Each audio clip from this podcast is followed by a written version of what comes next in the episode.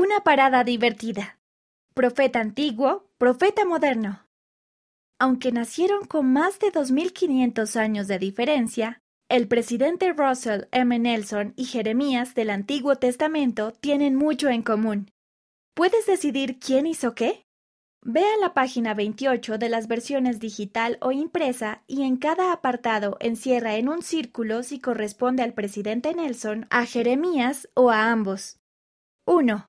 Prestó servicio como profeta o apóstol durante más de 40 años. 2.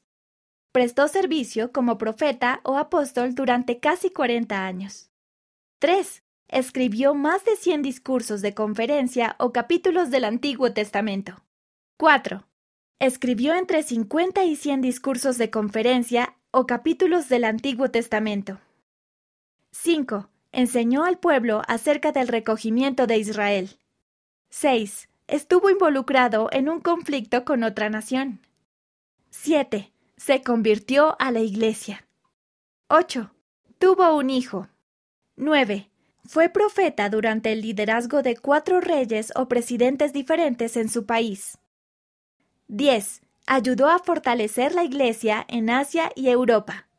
11. Tenía familiares cercanos que no eran muy activos en la Iglesia.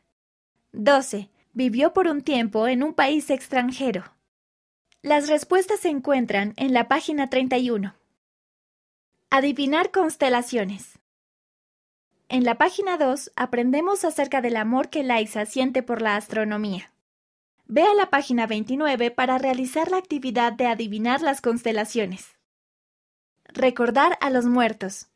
A lo largo de Latinoamérica, muchas personas celebran el Día de los Muertos a principios de noviembre recordando a sus antepasados. Una forma divertida en la que tú podrías recordar a tus antepasados consiste en aprender y compartir sus historias. Por ejemplo, Tía se enteró de que su abuelo perdió un brazo cuando mató a un león que estaba molestando a su pueblo en Rhodesia en la década de 1920. Y finalmente perdió el brazo. Puedes comenzar hablando con tus padres o tus abuelos sobre historias que recuerden. O puedes crear una cuenta de historia familiar en familysearch.org. Si a lo largo del camino descubres historias divertidas sobre tus antepasados, escríbenos a ftsoy.churchofjesuschrist.org.